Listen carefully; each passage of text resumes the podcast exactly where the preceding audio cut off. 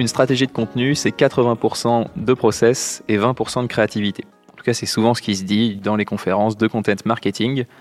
Et justement, où peuvent bien être ces 20% de créativité dans un monde de planning éditorial, de, de comité édito dans un sens, de planning de diffusion? Bref, où peut être les 20% de créativité? C'est la question qu'on se pose aujourd'hui et on va en parler avec Clément. Salut Clément. Salut. Clément est content manager. Donc, autant dire que le contenu, ça te connaît, et la créativité aussi. C'est quand même pas anodin d'avoir ça aujourd'hui en agence. Alors dis-moi, où est la créativité dans le contenu? Alors c'est une vaste question, euh, mais au final, euh, la créativité va s'exprimer tout d'abord dans un choix et dans le choix du format.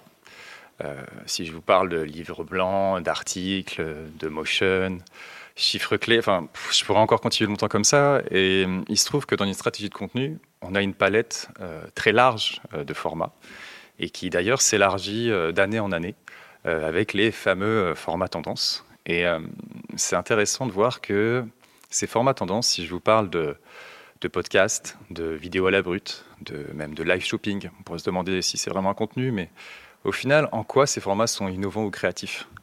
Un podcast à 20 ans quasiment, je crois. Euh, une vidéo à la brute, c'est juste une vidéo courte et animée. Euh, live shopping, c'est quoi? Un téléachat 3.0, on va dire. Euh, donc, qu'est-ce qui est innovant et créatif là-dedans? Et ce qui est intéressant, c'est qu'en réalité, ça va pas. On va toujours travailler avec des typologies de contenu qui se retrouvent, qui, reviennent souvent sur le tapis, mais ça va être la manière de, les, de se les approprier, de les tordre, qui va les rendre créatifs. Et euh, c'est d'ailleurs assez intéressant de voir que hum, la source d'inspiration dans le contenu, euh, elle n'est pas forcément là où on s'y attend. Euh, je veux dire par là qu'on a tendance à regarder la publicité ou l'art en général pour s'inspirer, alors qu'en contenu, on a tendance à aller regarder les médias. Et euh, d'ailleurs, si j'ai parlé de vidéos à la brute tout à l'heure, donc il y a Brut, il y a Combini en France. Euh, en Angleterre, on a euh, The Guardian. Aux États-Unis, c'est New York Times qui est la référence des médias en termes de contenu. Et c'est assez logique. il se trouve qu'on est dans un monde d'infobésité. Et pour sortir du lot, c'est assez logique que les médias qui ont les codes de l'information et de la promotion captent et gardent notre attention plus facilement. Euh, si on regarde au final euh, les canaux de diffusion, donc ça va être les GAFAM, hein, Google, Facebook, Co., euh, qui vont certes définir les codes et les normes de ces, canaux, mais c'est les médias, les médias pardon, qui vont se les approprier le mieux, et ils n'ont pas le choix en fait, donc ils vont se renouveler continuellement. Et c'est là où les marques ont peut-être quelque chose à faire, étant donné que on peut voir que quand on parle de contenu, la forme est toujours au service du fond, que ce soit pour émerger ou pour raconter une histoire. Et dans cette optique, j'aimerais parler d'un format, euh, encore une fois, euh, innovant avec des grands guillemets, étant donné qu'il existe depuis un moment, c'est le scrollytelling. Euh, il se trouve que le scrollytelling, c'est l'association du mot scroll et telling, storytelling, pardon. et au final, c'est donc un outil, une technique, un mode de narration interactif et immersif qui va détourner l'usage classique d'un site internet c'est-à-dire qu'en gros, on va scroller et euh, par, des phases de défilement, d'effets de, parallaxe, on dit, euh, on va avoir des informations qui apparaissent. Et donc, il y a une, approche assez euh, immersive et ludique qui va donner quelque chose d'un peu différent en termes d'approche éditoriale et de narration.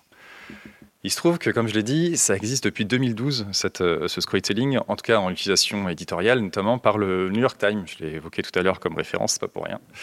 Euh, ils ont sorti euh, en 2012 un, article qui s'appelle Snowfall. Euh, ça reprenait une histoire assez macabre dans l'idée, étant donné que c'était une avalanche meurtrière dans la région de Tunnel Creek aux États-Unis.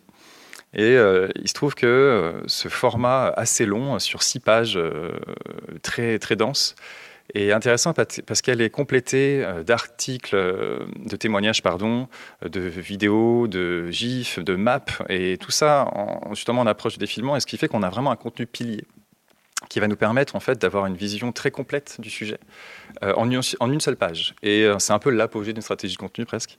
Et c'est vraiment intéressant de voir cette capacité à approfondir le sujet jusqu'au bout avec plein d'éléments qu'on pourrait dire snack content. Donc ça, c'est intéressant. Et ce qui est assez fou, c'est que depuis 2012, bien sûr, le format a beaucoup évolué. Et euh, par exemple, moi, je pense à un, format, un storytelling qui a été fait par le Time en 2017, où aussi ils ont suivi une enquête journalistique autour notamment d'une famille, d'une famille syrienne qui était amenée à être forcément déplacée suite au contexte qu'on connaît en Syrie. Et il se trouve que la famille était allée accoucher, donc avait, allait avoir un enfant. Et euh, ce qui est intéressant, c'est que le journaliste, en fait, pour qu'on vive au plus près cette histoire, euh, a utilisé le storytelling pour rendre la chose très immersive. Et en fait, on suit à travers une, une frise chronologique, donc de 2016 à 2017, tous les, tous les mois, toutes les semaines, les échanges entre la famille et le journaliste, que ce soit en SMS, que ce soit un témoignage vidéo, que ce soit des photos du petit, étant donné qu'on le voit grandir dans un camp de réfugiés. Et je peux vous dire que on suit vraiment euh, tout le, grâce au storytelling toute l'histoire avec beaucoup de difficultés, étant donné qu'on a l'impression d'être avec eux. Et c'est là la, force euh, de narration de ce storytelling, c'est qu'on on le sent vraiment la, complexité euh, que rencontre cette famille.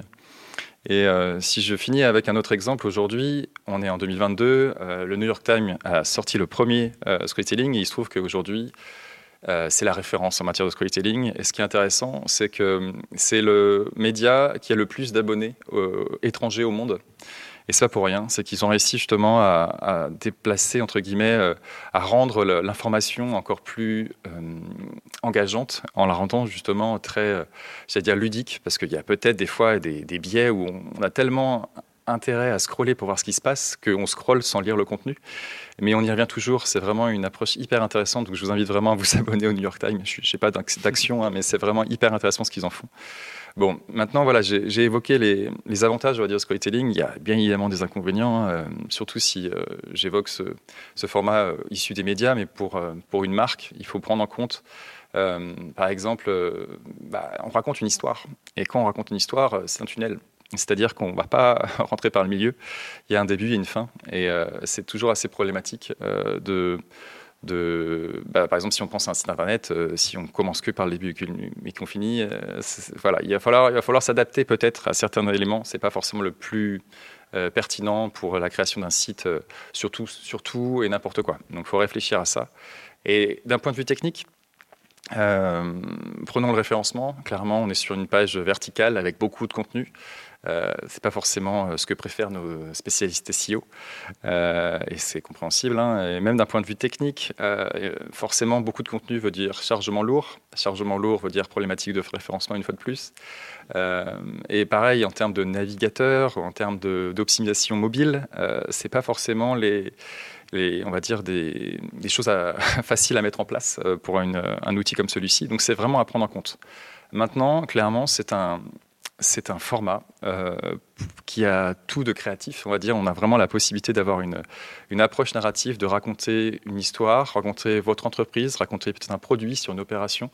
Et il me semble que ça répond très bien à la question que tu m'as posée euh, il y a quelques minutes. Merci beaucoup Clément. En effet, on y voit un peu plus clair sur les enjeux de la création euh, dans le contenu. Vous pouvez retrouver les autres contenus, les autres informations que nous aussi on propose sur nos réseaux et sur thelinks.fr.